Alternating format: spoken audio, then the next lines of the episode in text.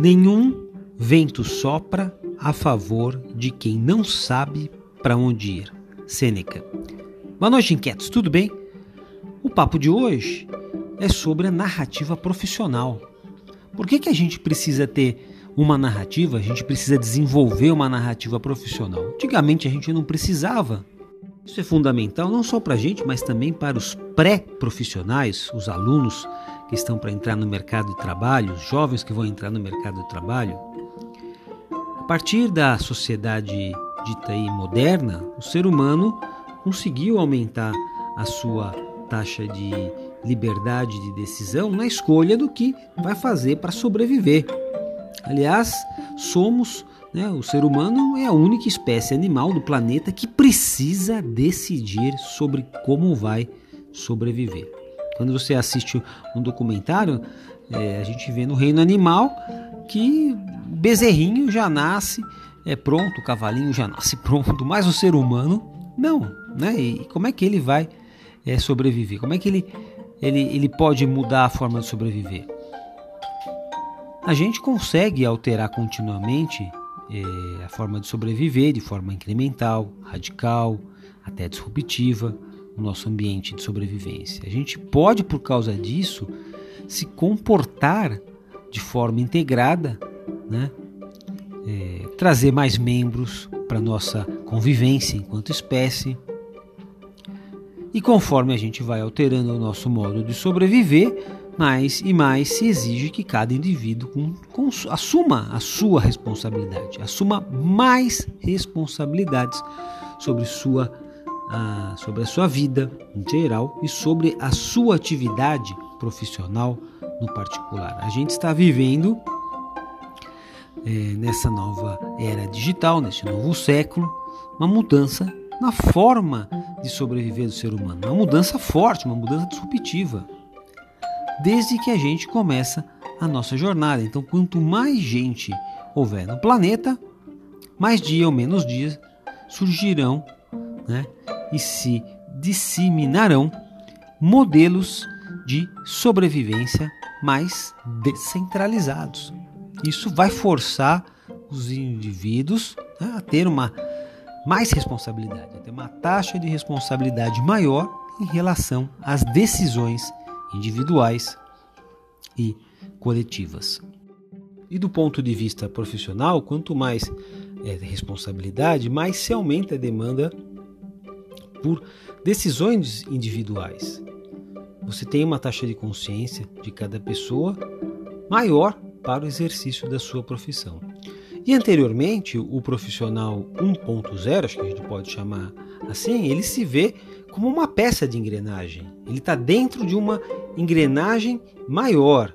Ele é formado e formatado desde o ambiente educacional para se sentir confortável, onde o ambiente profissional é centralizado, é vertical. Você tem, você já dependia de um professor e depois no ambiente, é, no, isso no ambiente educacional e no ambiente profissional você vai depender é de um chefe.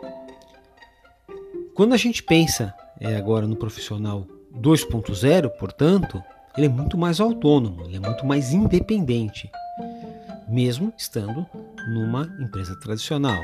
É exigido dele, então, é, que seja formado e formatado para se sentir confortável num ambiente mais descentralizado e mais horizontal.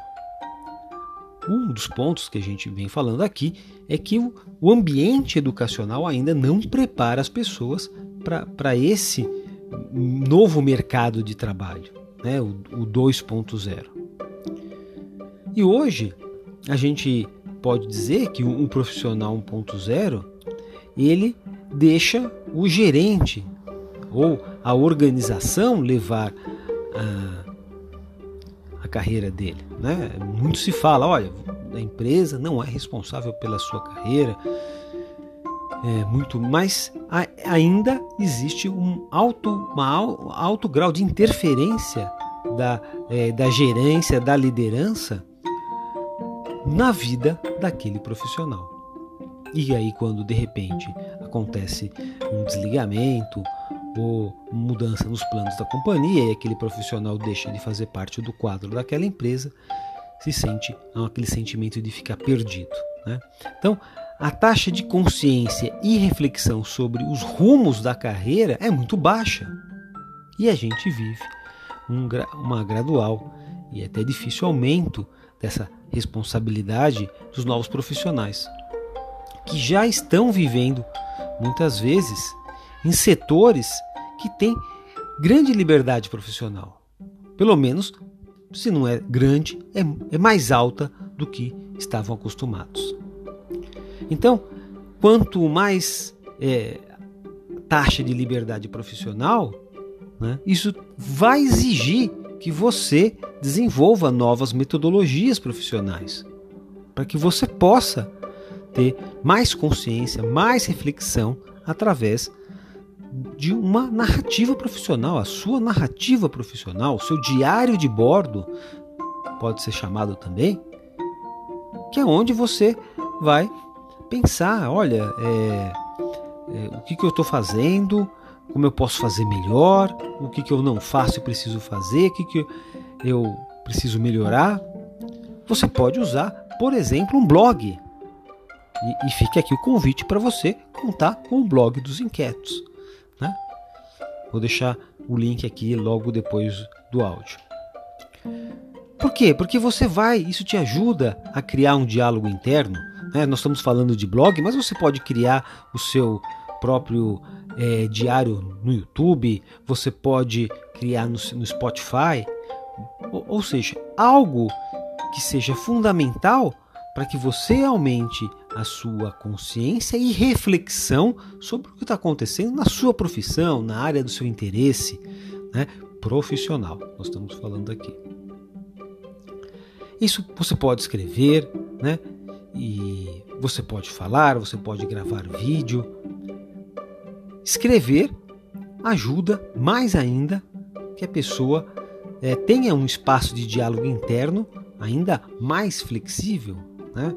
produzir algum tipo de conteúdo vai ajudá-lo a analisar de forma mais, mais consciente as ações, os retornos, né? o que, que aquilo gerou de positivo ou de negativo, que aquilo pode ser melhorado, né? quais são os seus novos conteúdos que você adquiriu, que você incorporou na sua narrativa profissional. Quando a gente é, fala aqui desses conteúdos que vêm prontos, que a gente adquire é, em palestras, em webinários, em, em artigos, é, esses conteúdos precisam passar pela nossa, pelo filtro interno da nossa narrativa profissional, pelo nosso diário de bordo, né? porque você é, ajuda aquilo a refletir. Puxa, isso, isso vai me ajudar a conquistar mais clientes, a rentabilizar meus clientes, a reter os meus clientes. Né? Muitas vezes a gente está ainda profissional 1.0, é, assiste todos esses conteúdos como se fosse uma ficção ou uma novela, um romance. Né? Você acaba não incorporando o que é bom para você, bom do ponto de vista competitivo.